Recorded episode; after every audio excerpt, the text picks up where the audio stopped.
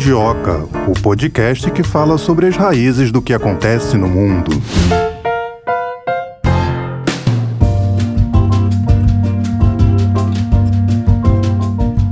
Episódio do Mundioca, vou começar já relembrando outro episódio. O episódio de número 168, Melina, em que falamos sobre as manifestações que aconteceram em Brasília no dia 8 de janeiro de 2023. Aquelas cenas é, lamentáveis que acompanhamos da invasão às sedes dos três poderes. E hoje vamos falar não só desse episódio em si, né, desse fato que aconteceu em Brasília, mas de outras manifestações, porque a América Latina está vivendo uma onda de manifestações aí. Já falamos também sobre a situação do Peru, que também tá caótica. Aliás, o Peru tá pegando fogo já faz tempo. Já falamos duas vezes sobre o Peru, poderemos falar ainda mais. Só trazendo um dado aqui sobre a situação do Peru, desde 7 de dezembro do ano passado, o país vive em um clima de protestos após o afastamento do então presidente Pedro Castilho pelo Congresso peruano sob a alegação de que ele ordenou o fechamento do parlamento. Pedro Castilho que foi eleito pela esquerda, mas depois ele parece que mudou de direção, né? Então as pessoas passaram a não se identificar mais com ele. A gente já falou aqui no Mundioca que talvez isso não seja uma boa para o Peru. É, vamos falar então agora sobre essa questão das manifestações, dessa situação que a América Latina como um todo está vivendo e saber se dá para comparar, né, a situação desse protesto que aconteceu aqui no Brasil, outros protestos também que já aconteceram aqui no Brasil com manifestações em outros países da América Latina. Então, e também a gente vai comparar com o que aconteceu ali no Capitólio. Será Será que isso serviu de inspiração para os protestos aqui em Brasília? Então vamos chamar para essa conversa o primeiro convidado do episódio de hoje. A gente conversa agora aqui no Mundioca com o mestre em Direito pela Universidade Federal do Ceará, diplomata e professor de Direito Internacional, Paulo Portela. Tudo bem, professor? Como é que o senhor está? Tudo bem, acompanhando tantas emoções que o nosso continente, que o nosso mundo vive neste momento. O mundo não para nunca. Um dia alguém falou de fim da história. Eu não sei onde é que essa ideia veio, mas enfim, a história está mais dinâmica do que nunca. É um prazer falar contigo mais uma vez e falar com toda a audiência do nosso Mundioca, nosso, um dos nossos melhores canais de relações internacionais, direito internacional da imprensa brasileira. Eu e a Tayana, a gente fica até emocionada, feliz de saber que o senhor está tão animado para conversar com a gente. Bom, vamos lá. Sem mencionar esquerda ou direita, eu gostaria que o senhor comentasse o impacto geopolítico das manifestações aqui no Brasil. É, antes de mais nada, é importante que a gente delineie bem o seguinte, que são duas premissas básicas que nós precisamos ter em mente à luz do direito internacional. Em primeiro lugar, no direito internacional tradicional, não importava o regime de governo que os países adotassem. Essa fase foi superada. Hoje há uma, um consenso praticamente global que o regime, melhor dizendo, que os estados devem adotar, deve ser o regime democrático. E o Brasil está submetido a inúmeros documentos nesse sentido, como a Carta Democrática Interamericana, como o Protocolo de Ushuaia sobre o compromisso democrático no Mercosul, como o Protocolo de Assunção sobre Direitos Humanos no Mercosul, como a própria Carta da Organização dos Estados Americanos, ou seja, o Brasil e outros países vizinhos, cabe destacar, têm o compromisso com o regime democrático democrático. Segundo ponto, é, diante de toda a instabilidade que nós vivemos, as pessoas sempre perguntam onde fica a liberdade de reunião e de associação. Só que é importante que se diga desde logo que não existe direito à liberdade de reunião e à liberdade de associação. Esse direito não existe. O direito que existe é o direito à liberdade de associação e reunião pacíficas. Se essa associação e a reunião não forem pacíficas, e aqui não importa o viés ideológico, nós não teremos um direito a ser garantido. Diante disso, há sim uma preocupação internacional com a situação no Brasil. Porque a situação do Brasil emula basicamente o que aconteceu no Capitólio em Washington em 2020 e um, se me não engano, e o que aconteceu no Cazaquistão em 2022. Então, outros países temem que fatos parecidos possam ocorrer. Definitivamente, é, a democracia, embora seja juridicamente o regime político que devem os países adotar, a democracia experimenta sim um momento de preocupação. Vários, em vários países do mundo, o regime democrático ainda não é aplicado, ainda não é o regime existente. Em outros, há um sintoma de deterioração. E esses sintomas também ocorrem na América Latina. E, portanto, a situação do Brasil, que é um país grande, é uma situação que preocupa. Cabe aqui lembrar que o Brasil, sempre que a gente fala de América Latina, é uma referência, de Atlântico Sul é uma referência, é um país grande, é um país que não, obviamente, não é o país mais importante do mundo, claro, mas é um país que tem uma importância muito grande na região. Então, todo e qualquer sobressalto no Brasil efetivamente preocupa sim, até mesmo pelo poder também de carrear outros descontentamentos que possa existir, ou, ou em outras palavras, o, a, o potencial do Brasil de inspirar outros movimentos nos países vizinhos. E por que esses protestos estão tão violentos, professor? exatamente uma pergunta que nos preocupa, porque quando nós, há poucos instantes, eu falei do fim da história, que foi uma teoria criada, sobretudo por um cientista político americano chamado Francis Fukuyama, na década de 90, que estabelecia fundamentalmente que, com o fim da Guerra Fria, com a queda do Muro de Berlim, com a resolução do conflito no Golfo Pérsico, a Guerra do Golfo, a invasão do Iraque contra o Kuwait, com a, a resolução bem-sucedida desse conflito, o mundo entrava numa era de cooperação sem precedentes, numa era de diálogo, de compromisso com valores mínimos comuns, e isso foi sendo reforçado pela disponibilização da internet em meados da década de 90, que facilitava as comunicações, ou seja, imaginava-se um mundo de mais tolerância. Entretanto, esse mundo não é exatamente o que nós temos hoje. Já na década de 90 já havia sinalização de conflitos, alguns alguns ligados a questões religiosas, mas o que hoje a gente vê é um reflorescimento de certos nacionalismos. E esses nacionalismos, por exemplo, o nacionalismo que levou à saída do Reino Unido do, do, da União Europeia na época do Brexit, tem inspirado outros movimentos ao redor do mundo. Vê-se, por exemplo, no Brasil, esses movimentos recentes sempre invocam uma noção de pátria e sempre procuram afastar os foros multilaterais, os foros de diálogo como a ONU, como instâncias de um chamado, entre aspas, globalismo, de uma espécie de poder global que quer submeter os estados. Então, esse nacionalismo, esse, esse fortalecimento dos particularismos e essa diminuição da tolerância, ao contrário do que se esperava, tem contribuído para o aumento de certos protestos ao redor, não só no Brasil, mas em outros países. Vejo também como caldo de cultura que acaba levando a esses protestos, as frustrações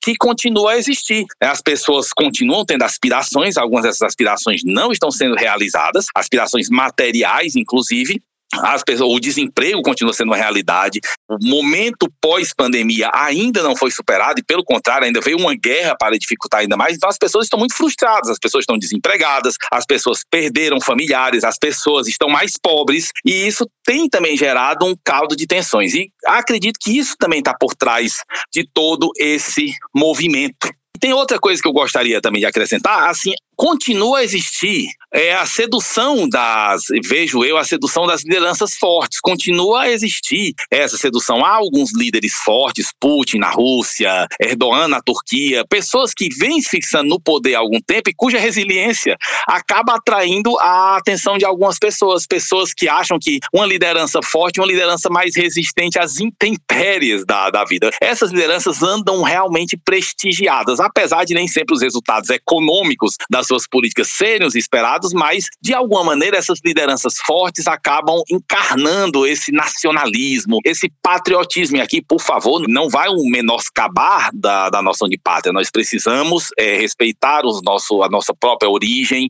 O próprio direito internacional dos direitos humanos tutela os, a, a proteção à, à cultura, a proteção ao idioma. O direito internacional como um todo dá ao país, ao Estado soberano o direito de existir. O amor à pátria é bom.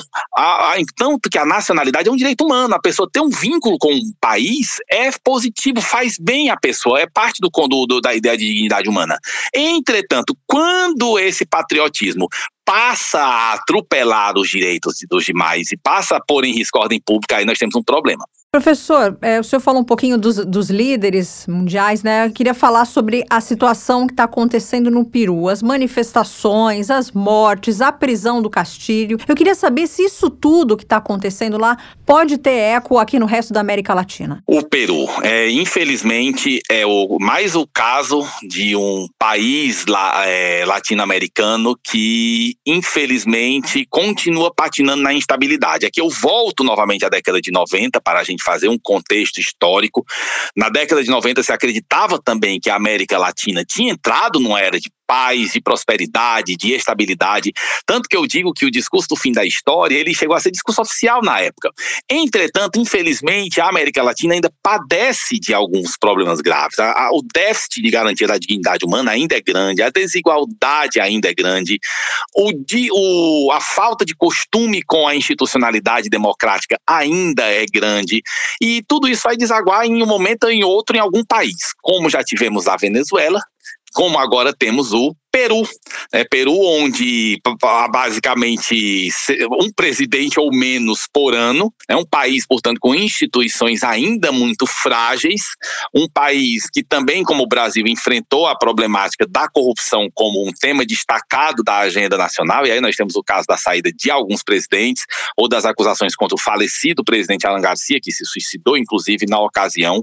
Então, e aí é que entra a minha preocupação. A situação do Peru é uma situação que em muito se assemelha à situação de outros países. Eu não sei quantas e quantas de vocês que aqui nos assistem já estiveram no Peru. Eu me lembro das quatro oportunidades que eu estive em Lima e eu vi a semelhança toda com o Brasil. Então, há no Peru várias características que também encontraremos na Colômbia, que também encontraremos na Argentina. Há todo um descontentamento, há toda uma polarização também. Então, o potencial de que isso possa gerar uma, digamos, inspirar movimentos de instabilidade em outros países existe.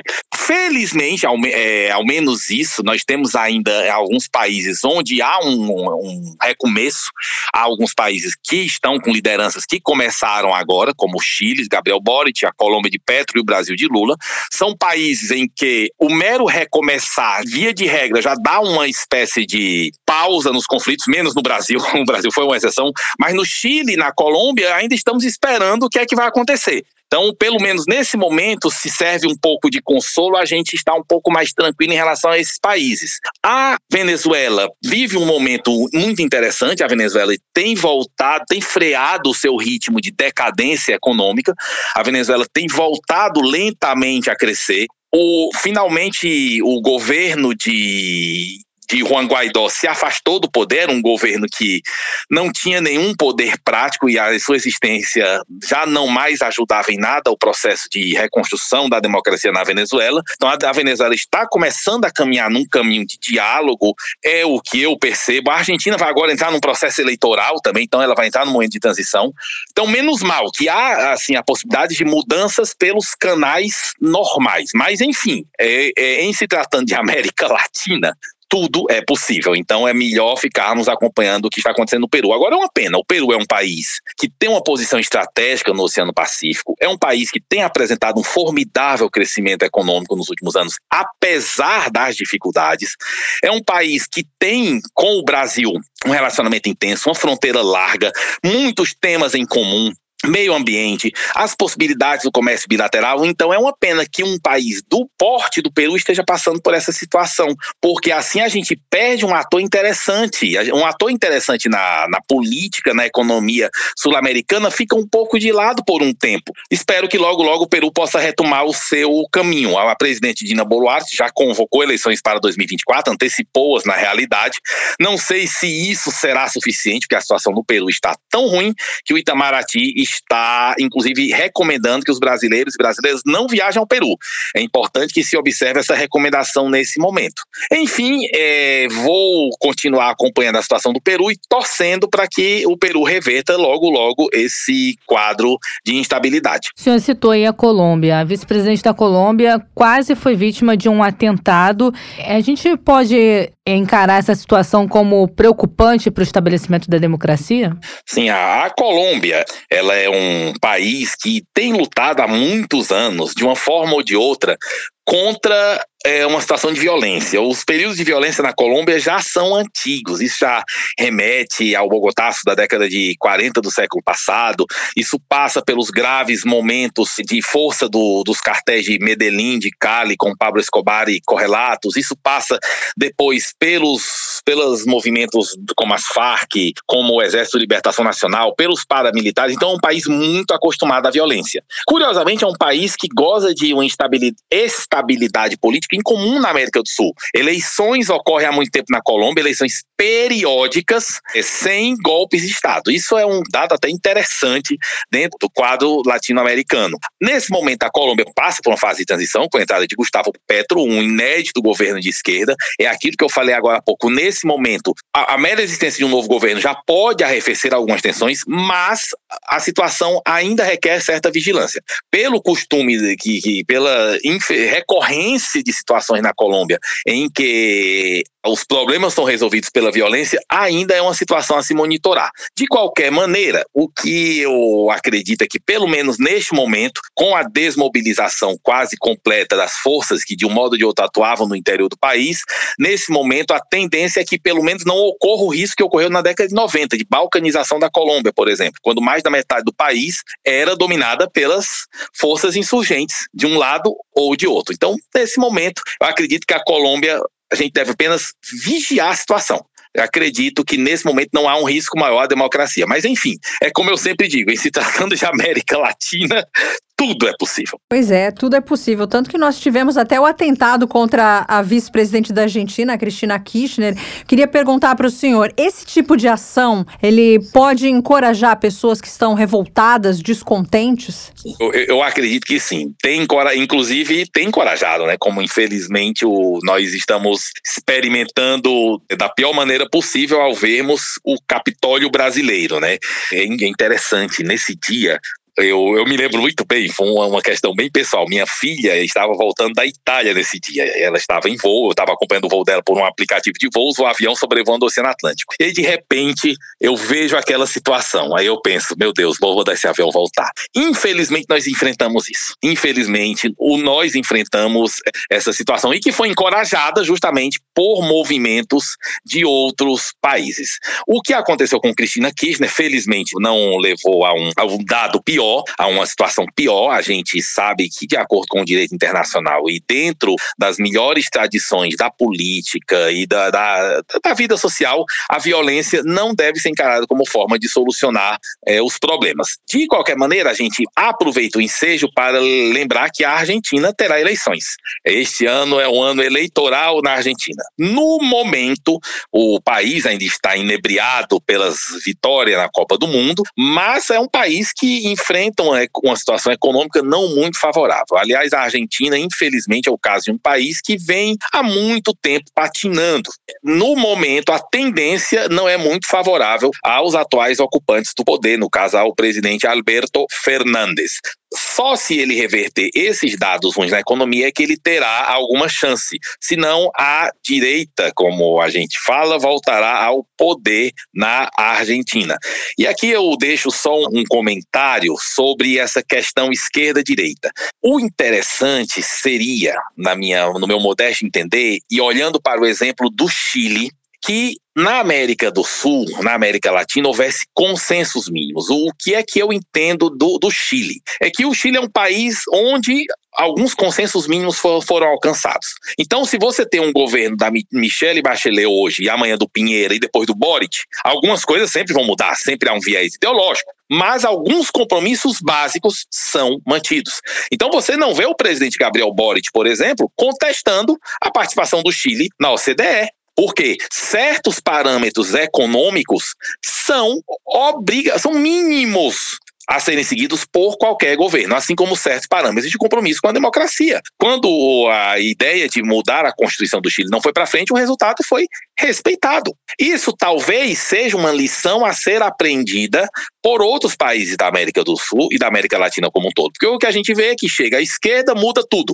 Aí chega a direita, muda tudo. Chega um governo de esquerda, muda de novo. E fica esse ciclo e algumas questões importantes para um país, independentemente da ideologia, não são tratadas a contento. E aqui fica apenas uma observação: algumas pessoas têm dito que o Chile tem enfrentado uma certa crise, mas é, o que o Chile tem enfrentado é decorrência da pandemia, o que todos os países estão enfrentando, e é decorrência também, em relação à segurança pública no Chile, do aumento da atuação das facções em toda a América Latina. Em toda a América Latina, as facções criminosas têm atuado com cada vez mais frequência, inclusive em países tradicionalmente tranquilos, como o Uruguai, o Panamá, a Costa Rica e o próprio Chile. Eu digo isso porque nos debates sociais que ora ocorrem, algumas pessoas dizem: olha, Gabriel Boric entrou, já acabou com tudo. Não é assim, ele não teve, ele não, não teve nem tempo para acabar com tudo. O Chile já vem enfrentando graves problemas, como de resto o mundo inteiro, por conta da pandemia.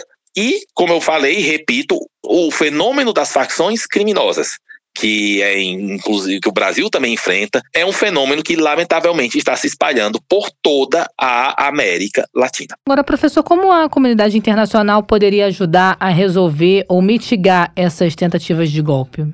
É, o que eu tenho visto, o caminho é o caminho que está sendo seguido pela comunidade internacional, no caso do Brasil. É, a comunidade internacional, de pronto, diante do, dos fatos ocorridos no Brasil, logo, logo se colocou do lado da manutenção da institucionalidade democrática.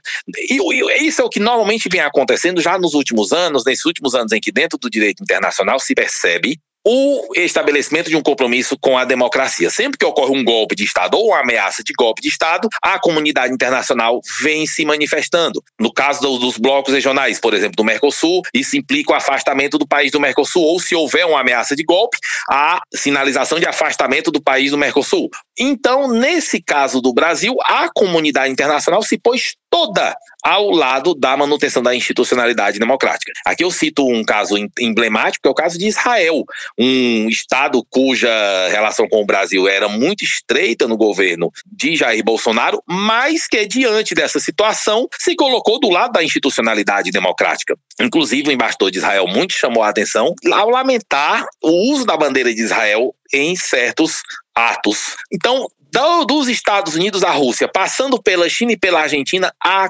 condenação foi uníssona. A premier italiana Giorgia Meloni, de direita, também de, de pronto colocou a sua condenação ao fato. Isso é muito simples. A democracia, ela implica, antes de mais nada, previsibilidade. Ela implica, antes de mais nada, prevalência dos direitos humanos. Ela implica, antes de mais nada, a, a prevalência de uma situação que permitirá que os países continuem é, recebendo investimentos, que as próprias forças políticas que hoje estão fora do poder possam vir, voltar ao poder posteriormente. Então, a reação decisiva da comunidade internacional foi muito importante. Claro, nós não estamos imunes a outros fatos do tipo, e tampouco estamos imunes à possibilidade de que, diante de fatos do tipo, a política internacional acabe levando alguns países a não se manifestarem pela democracia. Mas no caso do Brasil, não. No caso do Brasil, de Ásia, do Afeganistão ao Zimbábue, não faltou a condenação àqueles fatos. Isso fortalece, sim, o enfrentamento aos riscos que a democracia vive. A democracia vive riscos, sim. A gente precisa entender que democracia é longe de ser apenas eleição. Eleição por eleição, países não democráticos, como a Coreia do Norte, como Cuba, como a antiga Alemanha Oriental, tem eleição, em que o sujeito é eleito com 99% dos votos. Democracia é muito mais do que eleições livres de voto direto, secreto, universal e periódico. Democracia é o judiciário, que funcione dentro de, do devido processo legal, com contraditório e ampla defesa. Democracia é imprensa livre. Democracia é liberdade de reunião e associação pacíficas. Lembre-se sempre, democracia é liberdade de expressão, que é liberdade tanto de expressar ideias, como também de procurar informação. É muito importante que se diga isso. A liberdade de expressão não é apenas a liberdade de você expressar uma ideia, mas é também a liberdade de você procurar uma informação, de você ler um livro, de você ir na internet, etc. Claro, aqui nós não estamos falando de direitos ilimitados, isso é outra história. Nenhum direito, ou quase nenhum direito, é ilimitado.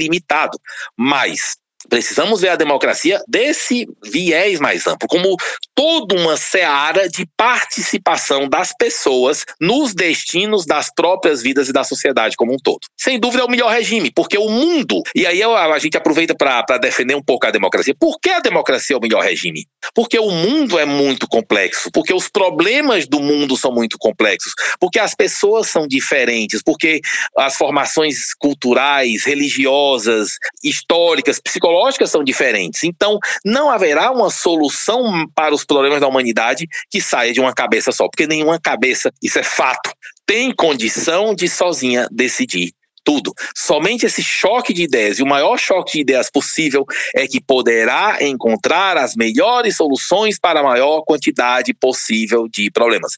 A democracia é perfeita? Claro que não é. As instituições são perfeitas? Não, não são. Isso, inclusive, é um argumento de, das pessoas que defendem os atos que ocorreram em Brasília. Ah, mas porque o Supremo Tribunal Federal faz isso? Porque o, os políticos fazem aquilo? As instituições não são perfeitas, nem serão, jamais. E aí é que entra a ironia. Só na democracia é que a gente pode apontar as instituições, os erros das instituições e aprimorá-las. Fora da democracia, isso não é possível.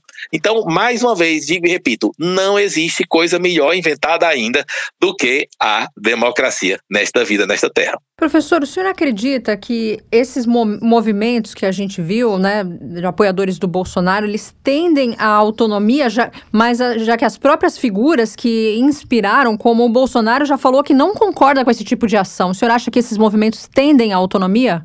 a autonomia. É, neste momento, é, nós estamos vendo uma fortíssima reação a esses movimentos, de forma que eu, no momento, eu prefiro ainda esperar um pouco. É possível que neste primeiro momento eh, haja uma, um recuo nesses movimentos e talvez uma minimização desses movimentos, mas em virtude da grande votação do presidente Bolsonaro, isso é fato, eh, eu não duvido que movimentos do tipo voltem no futuro. Ele tem um respaldo, o que não quer dizer, por favor, que todas as pessoas que votaram contra o Lula respaldam os atos ocorridos em Brasília e em algumas outras cidades do Brasil. Agora, sim, as ideias de direita, elas têm sim um viés, ainda, ainda uma força muito grande. Agora, por outro lado, porém, a grita foi muito grande. Eu, pessoalmente, conheço gente de vários espectros políticos, da direita à esquerda.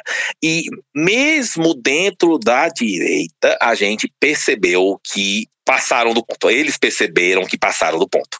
Então, eu, acre, eu o, o que eu espero, eu não vou dizer eu acredito, porque, como eu disse, é, ainda é tudo muito novo, mas eu espero que ocorra um amadurecimento é, o fato de existir uma direita, de existir um movimento conservador, não é negativo para a democracia. Pelo contrário, a democracia é diversidade de ideias, como eu falei agora há pouco. É importante que essa, essa diversidade exista. Agora, também é importante que o jogo seja jogado, como dizia o ex-presidente, dentro das quatro linhas, ou seja, dentro dos cânones institucionais. Então, o que eu espero é que ocorra um amadurecimento da direita brasileira, no sentido de que cada vez mais certas lideranças que prezam pelo diálogo, que não são poucas, possam se destacar, que o debate continue a ocorrer mais, insisto, na imprensa, o bom debate dentro da academia, nas redes sociais, sempre combatendo a desinformação. Isso é outro ponto bastante importante.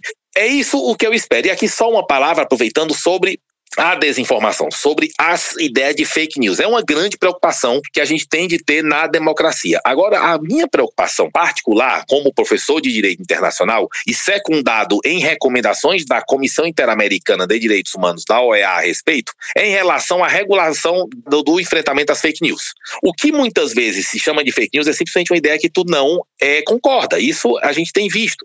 Por outro lado, porém, é verdade. Há muitas ideias, por assim dizer, absolutamente sem malucas, para usar uma palavra logo direto, circulando por aí nos grupos de WhatsApp, nas redes sociais, etc. É necessário sim que nós enfrentemos, que nós enfrentemos as fake news, mas mais do que nunca, em vista dos riscos que esse enfrentamento pode comportar, é importante que a gente invista em educação, que a gente invista em checar as informações. Por exemplo, ainda ontem eu vi uma notícia circulando pela internet acerca de um carro de luxo que teria sido lançado no Afeganistão. E eu estou, até na hora, tive aquele impulso de publicar, mas aí depois eu, calma, vou checar. E eu chequei, chequei, chequei e não encontrei nenhuma fonte muito confiável. Então, antes de, de postar uma informação, Vamos checar, vamos conversar, vamos ouvir o Mundioca, por exemplo. Vamos ouvir boas ideias, filtrar as ideias. Acho que o debate democrático decente ainda é o melhor combate à desinformação, que eu insisto, é um risco, sim. A desinformação é um risco, sim. Agora, como enfrentá-la sem sufocar o dissenso? Esse é o risco. Tudo em direito internacional como um todo, e direito em particular, tudo que é restrição tem que ser feito com muita cautela, para que não haja excessos. Enfim, é, são, o bom de conversar com o Mundioca é que a gente traz assuntos vibrantes, interessantes, atuais, complexos e, e enfim, convida você que nos ouve a pensar nesses assuntos, a difundir esses debates nos seus ambientes de trabalho, de estudo, etc. Agora, professor, até para o senhor que é um profissional do direito, é um desafio entender e achar soluções para o que nós estamos vivendo? É um desafio imenso, porque a realidade é muito complexa e, ao mesmo tempo, a quantidade de informações que há é fenomenal. É aquilo que eu sempre digo para os meus filhos. Eles têm 18, 15 e 6 anos. Eles têm na mão no, num telefone o que eu não tinha na biblioteca da minha faculdade de Direito da UFC há muitos anos, o que ninguém tem, o que ninguém tem nem terá. Nós temos hoje um acesso à informação que é fabuloso, as possibilidades que essas gerações novas têm e que nós temos enquanto ainda estivermos nesse mundo são imensas. Agora, o esforço é grande, o esforço de filtrar, o esforço de analisar, o esforço da prudência é gigante. Sim, nós temos dificuldade, sim. Os assuntos são complexos e é sempre a consequência. Se você a gente vê, por exemplo, toda a polêmica que há a partir dos atos do ministro Alexandre de Moraes. Há, obviamente, uma satisfação no sentido de que a democracia se beneficia de inúmeros de seus atos, mas não poucas professoras, não poucos professores levantam algumas ponderações importantes. Então, é tudo muito complexo e a gente, de vez em quando, acaba realmente tendo de fazer apenas uma coisa, escolher. Escolher uma, um caminho a seguir e defender aquelas ideias. Mas sim, é muito complexo. Não há respostas fáceis para os problemas da atualidade, mas há uma, um caminho para resolvê-los. Mais uma vez, eu volto a dizer, é a democracia. Não é apenas o meu compromisso como jurista, por assim dizer, defender a democracia. É o meu compromisso como cidadão, porque eu entendo que só dentro da democracia a Melina Saad vai poder trazer as ponderações acerca dos direitos das mulheres, por exemplo. O ministro Alexandre de Moraes vai trazer as ponderações sobre democracia. O professor Tal vai trazer as ponderações sobre os limites da ação jurisdicional. O governador de São Paulo vai ter as suas ponderações sobre o desenvolvimento econômico, que vão ser talvez diferentes do governador do Rio de Janeiro, que talvez vão ser um pouco diferentes de Brasília, mas assim a gente vai encontrando aquilo que vai atender aos diferentes públicos em diferentes situações da vida, em diferentes momentos. Eu acho que é isso, o choque de ideias é algo que realmente, somente dentro do choque de ideias, e isso já chegamos a um consenso dentro do direito, é que as pessoas poderão ter sua dignidade respeitada. Tá certo, quero te agradecer muito, professor Paulo Portela, mestre em Direito pela Universidade Federal do Ceará, diplomata e professor de Direito Internacional. Muito obrigada pela sua participação aqui no Mundioca, por esclarecer as nossas dúvidas. Eu acredito que esse assunto, os assuntos que tratamos aqui hoje são de extrema importância, não apenas para o momento em que a gente vive, mas para qualquer momento, já que a vida continua e amanhã outros desafios aparecerão. E mais uma vez, o diálogo e a democracia serão um caminho para solucionar todos esses desafios. Muitíssimo obrigado pela oportunidade e até breve, se Deus quiser. Até breve, um abraço, tchau, tchau, professor. professor. É, tá. E vamos continuar rendendo esse assunto das manifestações da direita na América Latina, continuar falando sobre as invasões aos prédios dos três poderes, o atentado contra a vice-presidente da Colômbia e também da Argentina no ano passado, os protestos. Já morreram mais de 50 pessoas no Peru, a destituição do presidente do Peru é, toda essa cadeia de acontecimentos que tem agitado aqui a América Latina tem sido muito assunto aqui no Mundioca. E há uma preocupação também dessa situação que aconteceu lá em Brasília de se espalhar aí por outros países pela América Latina. A é, de lembra... continuar reverberando, né? Então vamos seguir debatendo esse assunto, trazendo mais um convidado aqui para o nosso bate-papo. Rafael Pinheiro de Araújo, professor do Departamento de História da UERJ. Seja bem-vindo ao Mundioca, professor, tudo bem? Tudo bom, Tânia, tudo bom, menina, né? É, obrigado pelo convite e mais uma vez é um prazer participar do Mundioca. Professor, vou começar te perguntando o que explica essa escalada de protestos na América Latina. Então, de certa forma, existem né, causas né, que a gente pode colocar mais gerais, né, que conectam os casos recentes né, de protestos, né, como no Peru, né, como na Bolívia ou como na Venezuela, por exemplo, né, que são, né, a gente poderia pensar um pouco né, de efeitos né, da crise né, econômica que, de certa forma, se alastrou pela América Latina com, com a pandemia né, da Covid-19, a, a pandemia, de certa forma, agudizou né, um cenário de crise econômica que vinha se arrastando na região desde 2014, desde 2015, embora né, nos últimos, né, em especial no ano passado, de certa forma as economias tenham começado a recuperar um pouco, um pouco da, das perdas que assolaram né, a região, as perdas econômicas, né, que né, de certa forma né, se fizeram presentes na região, em especial no ano de 2020. E junto a isso, né, obviamente quando eu falo em crise econômica, tem todo um efeito social por trás que acaba né, por impulsionar né, manifestações, né, em razão justamente né, da defasagem né, no atendimento das demandas né, populares, vamos assim colocar, por causa da perda né, da capacidade do Estado em realizar políticas públicas. Né. Agora, de outro lado também, tem um efeito, né, tem um, tem um sintoma né, que a crise econômica contribui, mas não é só da crise econômica, que é um, algo que a gente pode identificar na região recentemente, né, que é um cenário de constante e talvez ali de não, né, não conseguimos ainda superar né, um quadro de, de crise né, dos sistemas políticos. Né, ou seja, né, de certa forma, né, a democracia na América Latina, né, a democracia liberal representativa na região e as suas instituições vem né, em permanente crise e, e, junto a isso, né, e a crise da democracia, de certa forma, se explica também né, pela falta né, ou pela diminuição né, do apoio popular né, aos sistemas políticos, o que acaba por insuflar também né, as manifestações né, contra né, os poderes da República e, de certa forma, né, né, no caso latino-americano, né, acaba que o executivo é um alvo, né, os presidentes são um alvo. Né.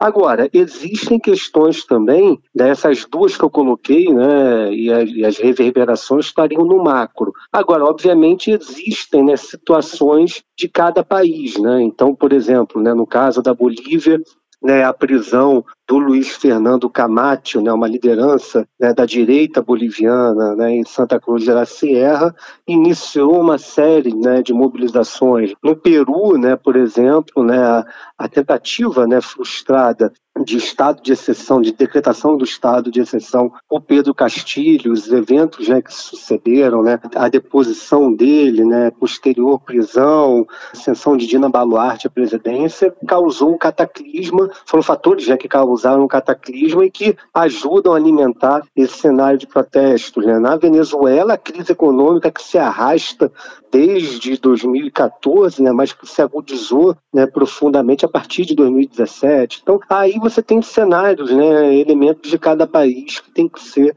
né, dissecados. Estou pegando aqui os que mais evidenciaram, né, ou mais ficaram evidentes aqui, os protestos né, no último período. Pois é, professor, eu queria que a gente falasse um pouquinho sobre o motivo desses atos eles serem tão violentos. Então, de certa forma, né, a violência dos protestos expressa, né, é uma expressão da insatisfação das populações latino-americanas ou da população de cada país com, com as causas né, que levam às mobilizações. Né? De certa forma, isso do que você falou, menina, tem, tem, é, é uma, apare, tem aparecido muito nas manifestações. Né? A violência tem sido um modus operandi. Né? A gente viu recentemente aqui né, no, no Brasil a, a depredação do patrimônio público né, e a forma extremamente violenta que os manifestantes se comportaram. Né? E acaba que a violência é muito simbólica, né, porque ela expressa o repúdio ao poder constituído. Então acaba que, se a gente fizer um paralelo, eu, tô, eu citei o caso do brasileiro aqui, do ataque aos três poderes, mas eu poderia pegar né, um outro exemplo, né, que eu citei aqui no início, o Chile, né, na questão do, do estalido social em 2019, é a depredação de bancos, que, por exemplo, né, enquanto um símbolo de um poder né, econômico que, de certa forma, alimentou e contribuiu para toda uma, uma crise crise né, social que o Chile né, atravessou e atravessa e que leva e que levou os protestos. Né? O banco contra um símbolo do capitalismo, né, e no caso chileno, né, de um neoliberalismo que de certa forma agudizou né, as contradições sociais e o caso do sistema de previdência chileno exemplifica isso. Né? Então, a violência contra os símbolos né, do poder, né, a violência contra né, os símbolos daquilo que se quer combater, tem sido né, constantemente utilizada. Não é novo, não é novo isso na história, né? mas, de certa forma, tem sido uma característica do, do protesto, dos protestos recentes na América Latina. Né? Nessa ocasião do, do Chile, teve até a questão das estações de metrô também, né? Sim, sim, as estações de metrô, porque a, a causa, vamos assim dizer, mais né, imediata para o estalido foi justamente o aumento do preço do transporte público do metrô. Então, acaba que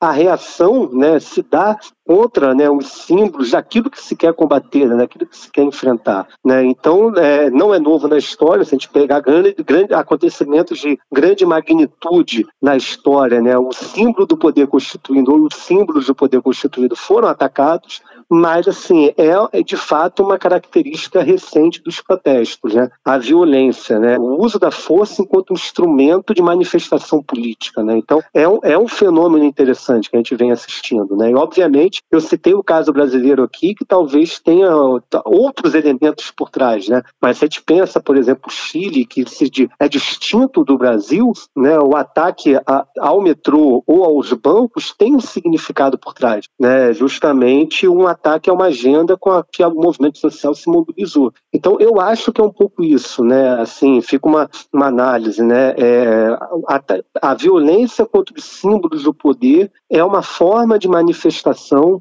né, do repúdio, seja ao sistema político, né, seja né, a uma agenda econômica pauperizadora. Né, então, né, se a gente pensar o ataque a transporte público, gente citou o metrô do Chile, mas poderia ser, ser os ônibus do BRT do Rio de Janeiro. Né? A violência contra aquilo que se quer né, combater e transformar acaba por sendo uma forma de manifestação né, de repúdio. Né? Não que seja legítima, né, mas vem acontecendo. Talvez expresse essa catarse coletiva contra né, os poderes. Pegando é, como exemplo esse caso recente, o dia 8 de janeiro aqui no Brasil, muito foi falado na mídia comparando a situação que aconteceu em Brasília com o que aconteceu no Capitólio. Na sua opinião, os protestos que acontecem pela América Latina, eles são influenciados por atos que acontecem em outros lugares do mundo? Não, de certa forma a gente né, pode fazer um paralelo. Né? No caso brasileiro, eu acho que tem muita conexão né, com o que ocorreu no Capitólio né, em 2021, embora não seja né, igual, não dê para colocar né, um sinal né, de igual, porque eu acho que aqui no Brasil, aí isso daí carece de maior profundidade de análise, mas fica a impressão né, de que houve ao menos uma conivência das Forças Armadas ou de parcelas das Forças Armadas, né, de tudo que a gente viu aqui né, no caso brasileiro. Né, mas tem um paralelo com o que né, presenciamos nos Estados Unidos. Agora, se a gente pega né, outros protestos, né, né, vamos, vamos pensar pensar aqui, né, o caso boliv... o caso peruano, né, por exemplo, é, é, óbvio que tem né, conexão, e aí eu não diria com o Capitólio, mas eu diria com, com, a, uma conexão com um ciclo de protestos que vem ocorrendo na América Latina nos últimos cinco anos. Né? De certa forma, se a gente for fazer uma escalada ano a ano, a gente vem assistindo protestos. Né? E aí tem uma ligação, né? porque são manifestações né, contrárias ao sistema político, contrárias à agenda econômica neoliberal, né, contrárias né, não não, né, ao não atendimento do horizonte de expectativas dos cidadãos, né, como habitação ou transporte, né, por exemplo, tem, são protestos que, em, em, alguns casos, têm conexão com pautas identitárias, né, sejam elas negras, né, ou indígenas. Então, né, e aí eu estou falando de um outro tipo de protesto, né, porque né, são protestos mais ligados, talvez, aqui a uma, a uma agenda que não é a agenda desses setores da direita, da extrema direita, que, de certa forma, se manifestaram nos Estados Unidos, né, no, no Capitólio, ou aqui né, no Brasil, em Brasília, no último dia 8 de janeiro. Pois é, professor, eu queria falar exatamente sobre esse ponto. A insatisfação, ela nem sempre ela é política, né? Nessa eh, segunda semana de janeiro, Eu vi uma matéria no El País com, de uma manifestação com uma faixa que dizia o seguinte: é, não matarás nem com hambre, nem com balas, ou seja, nem com, com fome e nem com balas. Isso aí mostra que as, eles estão se mobilizando por outros motivos também, né? Sim, exatamente. Né? O que unifica vamos dizer, uma, uma onda de protestos na América Latina de 2018 para até 2023, vamos pegar esse recorte, é justamente né, uma, uma onda de protestos que tem fundamentos né, é, sociais por trás, né, existem pautas econômicas por trás, existe um repúdio, né, manifestações que é, que se, se apresentam enquanto rechaçadoras do racismo, né, seja ele né, com a questão no negro, com o indígena ou com ambos. Então, né, tem a pauta das mulheres que, de certa forma, né, quando a gente analisa a luta feminista e o março, né, os 8 de março na América Latina, né, são protestos de outro tipo, mas que se conectam a uma agenda social, uma agenda cultural né, por trás, a uma agenda econômica, e que, obviamente, se conectam no, político, porque tem um fundamento do político por trás, né, mas muitas vezes não necessariamente são né, se apresentam de uma forma apenas já contrárias ao sistema político, né, ao poder constituído. Tem uma agenda por trás social, né, e aí obviamente que a violência, né, acaba que a questão da bala que você coloca, né, a, a violência das forças policiais, né, das forças militares na América Latina, acaba por também ser um elemento de protesto, né, pegando, pegando mais uma vez o caso chileno, mas conectando ao Peru né, o que a gente tem visto né, nesse último mês no Peru, né, o repúdio à violência né, do aparato repressivo do Estado tem sido também um mote para as manifestações. Né? Então, é, é, obviamente que não, não, mas independente das causas sociais, econômicas, culturais, identitárias por trás, existe né, no óbice o elemento político, né, que ele não deve ser descartado né, como agente de, dessas manifestações. Agora, obviamente que aí é aquilo que eu disse, né, talvez aqui seja uma mensagem interessante, né, a gente tentar dissecar cada manifestação. Elas se conectam, mas elas se apartam. Né? Então, obviamente que quando a gente vê impulsos né, a luta antirracista, né, se a gente pegar o ano de 2020, né, o assassinato do George Floyd, né, gerou uma onda de protestos né, nos Estados Unidos, no Brasil e em outros países latino-americanos. Então, é um elemento que conectou e que impulsionou uma onda de protestos. Né? Agora, obviamente que existem causas locais, existem causas conjunturais, e elas devem ser pensadas também quando analisar as manifestações. Por isso que elas se conectam, mas ao mesmo tempo dissecar cada uma é fundamental. Agora, o que, que, tem de diferente das manifestações que acontecem aqui no Brasil para as manifestações que acontecem em outros países da América Latina? Olha, eu acho que no caso brasileiro, e o que a gente viu no 8 de janeiro, né, pegar o 8 de janeiro enquanto um momento emblemático, eu acho que é, no Brasil há uma desconexão, né, porque né, aqui é, foi claramente né, uma pauta né, o que levou, né, o que a gente viu no 8 de janeiro, foi uma pauta de né, golpista, claramente golpista, né, aonde é, o repúdio ao resultado, a não aceitação do resultado das eleições né, de outubro, a derrota né, do Jair Bolsonaro, né, fez com que né, um setor se mobilizasse, né, impulsionado pelo ex-presidente, que a todo tempo né, né, em 2021, 2022, né, pegando esses dois anos, em todo momento fez questão de deslegitimar o sistema eleitoral brasileiro, né, fez questão de deslegitimar né, as instituições, em especial o Supremo Tribunal Federal, não à toa, o Supremo foi um dos centros né, do ataque. Então, de certa forma, o Brasil tem um, um descolamento, né, porque foi uma tentativa golpista, né, alimentada por uma narrativa de dois anos, pelo menos, né, no esse recorte de deslegitimação do sistema eleitoral e de ataque profundo às instituições e a membros né, de instituições como Alexandre de Moraes, tá? Então, e, e, e que no, no, final né, do ano, né, o silêncio do presidente, né, o silêncio pós-eleição, né, e depois um silêncio permanente até né, a, a viagem ou fuga né, para os Estados Unidos, né, deu caldo para que esse setor alimentado pelas redes sociais né, e por essas redes né, bolsonaristas né, se mobilizasse contra, né, o, contra né, os poderes da República, contra né, o presidente, né, Luiz Inácio Lula da Silva, né, e com uma pauta golpista por trás. Né, de certa forma, por que eu disse ainda há pouco que diferencia do Capitólio? Né? Porque é muito estranho né, o que a gente assistiu naquele dia né, no que tange as Forças Armadas. Né? Então, há um dedo por trás? Não há um dedo? Se há um dedo de quem? Eu acho que isso tem que ser colocado a público, né? porque, né, é, é, de certa forma, parece, e me parece, né, que, que houve uma conivência né, grupos das Forças Armadas com que a gente assistiu aqui no Brasil no dia 8. E por isso que é diferente do Capitólio.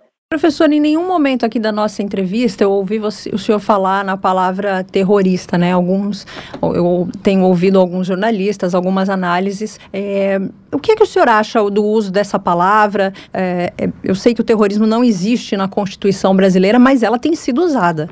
Particularmente, apesar de repudiar né, veementemente o que a gente viu no Brasil no dia 8, o terror é um método, é um método de ação. Né? O ato terrorista é uma forma de ação.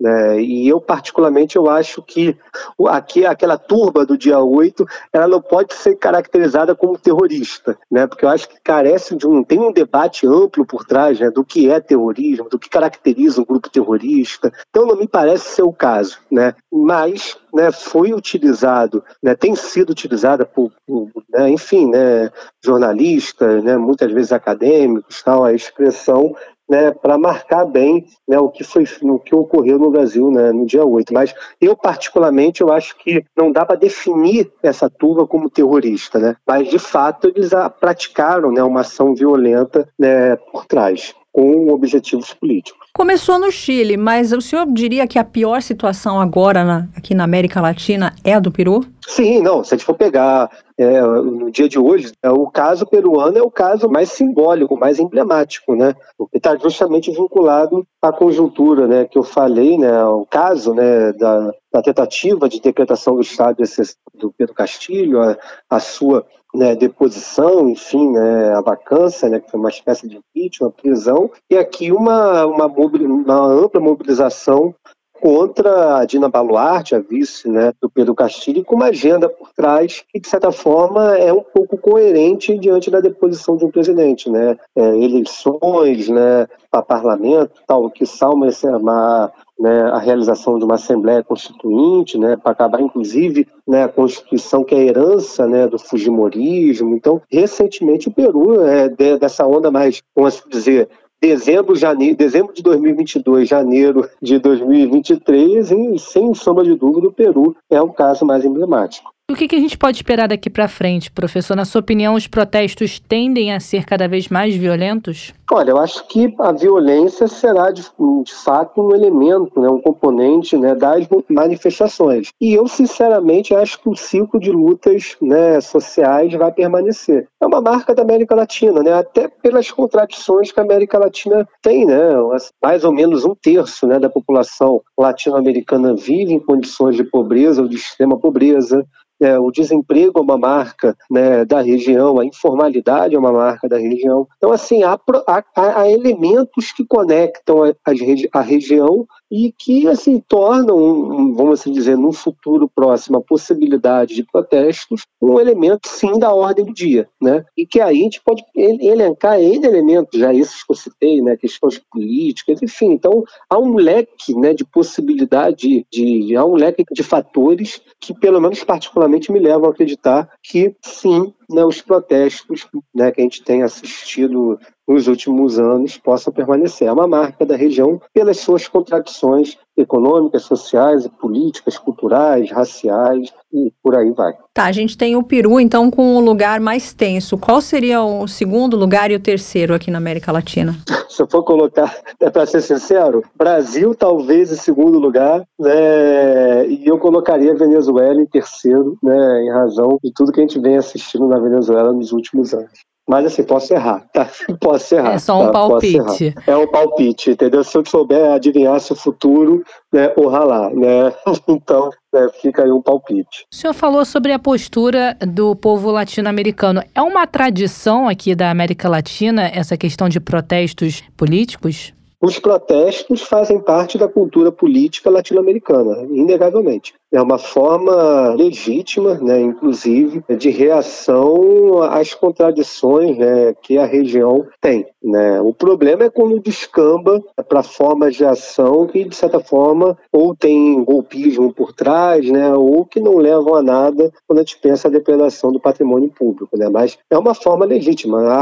O uso da rua enquanto um instrumento de pressão e, e, e, de, e de realização da participação política faz parte né, da história latino-americana e tem que ser alimentada. Manifestar protestos, manifestações não são um problema. Né? O problema é muitas vezes o que a gente vê, citou aqui a questão da violência, né, que segue os protestos. Né? Aí sim, esse elemento tem que ser combatido. Né? Mas usar a, a, a rua, né, usar né, o espaço público enquanto, enquanto elemento também de manifestação é ultra salutar, inclusive, para a democracia. Né? Não há problema. O problema é quando a violência, seja por parte né, do aparelho estatal ou dos manifestantes, se faz presente. Aí sim é um ponto que a gente tem que relativizar e discutir. Na sua opinião, professor, tirando essa situação do dia 8, o brasileiro ele sabe protestar? Sabe, Sabe, sem sombra de dúvidas. Eu acho que a gente vive no Brasil, né, viveu recentemente, aí por isso que eu citei o Brasil em 2013, uma onda de um ciclo de 10 anos aí que vão ser,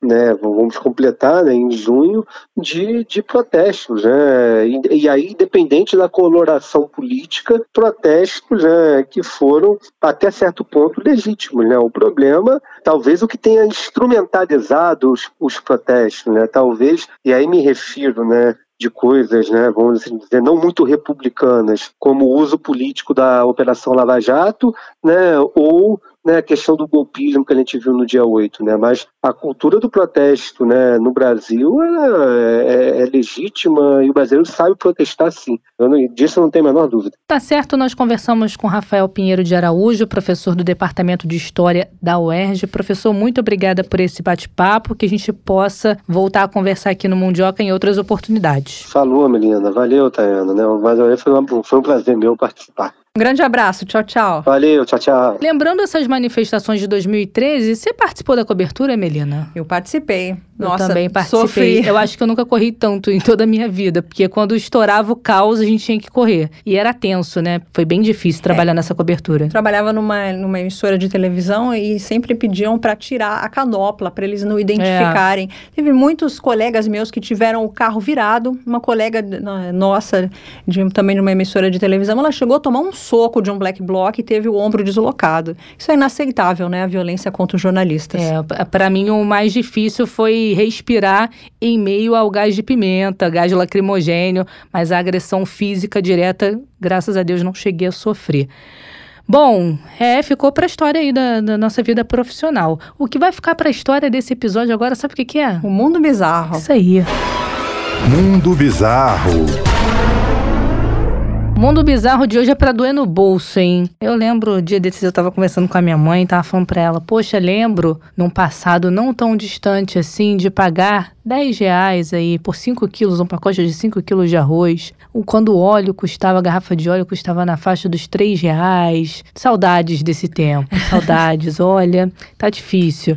Mas tá difícil também pro pessoal que mora lá nas Filipinas. Recentemente a cebola virou um artigo de luxo para os filipinos, isso porque após uma disparada nos preços, ela passou a custar mais caro do que a carne bovina e a carne de frango. Imagina só você pagar pelo quilo da cebola mais do que você paga pelo quilo da carne. Você usa muita cebola na sua comida? Eu gosto de temperar com alho e cebola. É, eu também. Boto em tudo, coloco no arroz, tempero as carnes. Para mim não ia dar, não. É, não ia dar. Eu ia sentir. Ó, o quilo da cebola roxa e da cebola branca chegou a custar 600 pesos filipinos, aproximadamente 55 reais. Isso no mesmo período em que o corte da carne mais caro da lista de produtos monitorados pelo governo, a alcatra de boi, custava 480 pesos filipinos, aí o equivalente a 44 reais. Já o frango inteiro estava na faixa de 220 pesos, o equivalente a 20 reais. O valor não é só superior ao da carne, não. É superior também ao do salário mínimo diário da, nas Filipinas, que gira em torno de 500 pesos,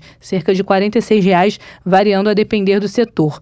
Com a alta de preços, as autoridades do país chegaram a apreender contrabando da hortaliça. Em um deles, o equivalente a 17 milhões de pesos, convertendo aqui para o real, pouco mais de um milhão e meio de reais em sacas de cebola foi interceptado em um carregamento da China declarado como sendo de roupas. Olha É, só, nunca imaginar isso. hein? Contrabandeando cebola. A justificativa para a cebola ter ficado tão cara é a seguinte: projeções do Departamento de Agricultura indicavam que o país produziria menos cebolas do que a demanda estimada para o fim de 2022. O volume foi, contudo, pior do que o previsto. Então, as Filipinas foram atingidas por um super tufão entre agosto e setembro, prejudicando ainda mais as plantações. Trabalhar para pagar o cebola, é isso aí.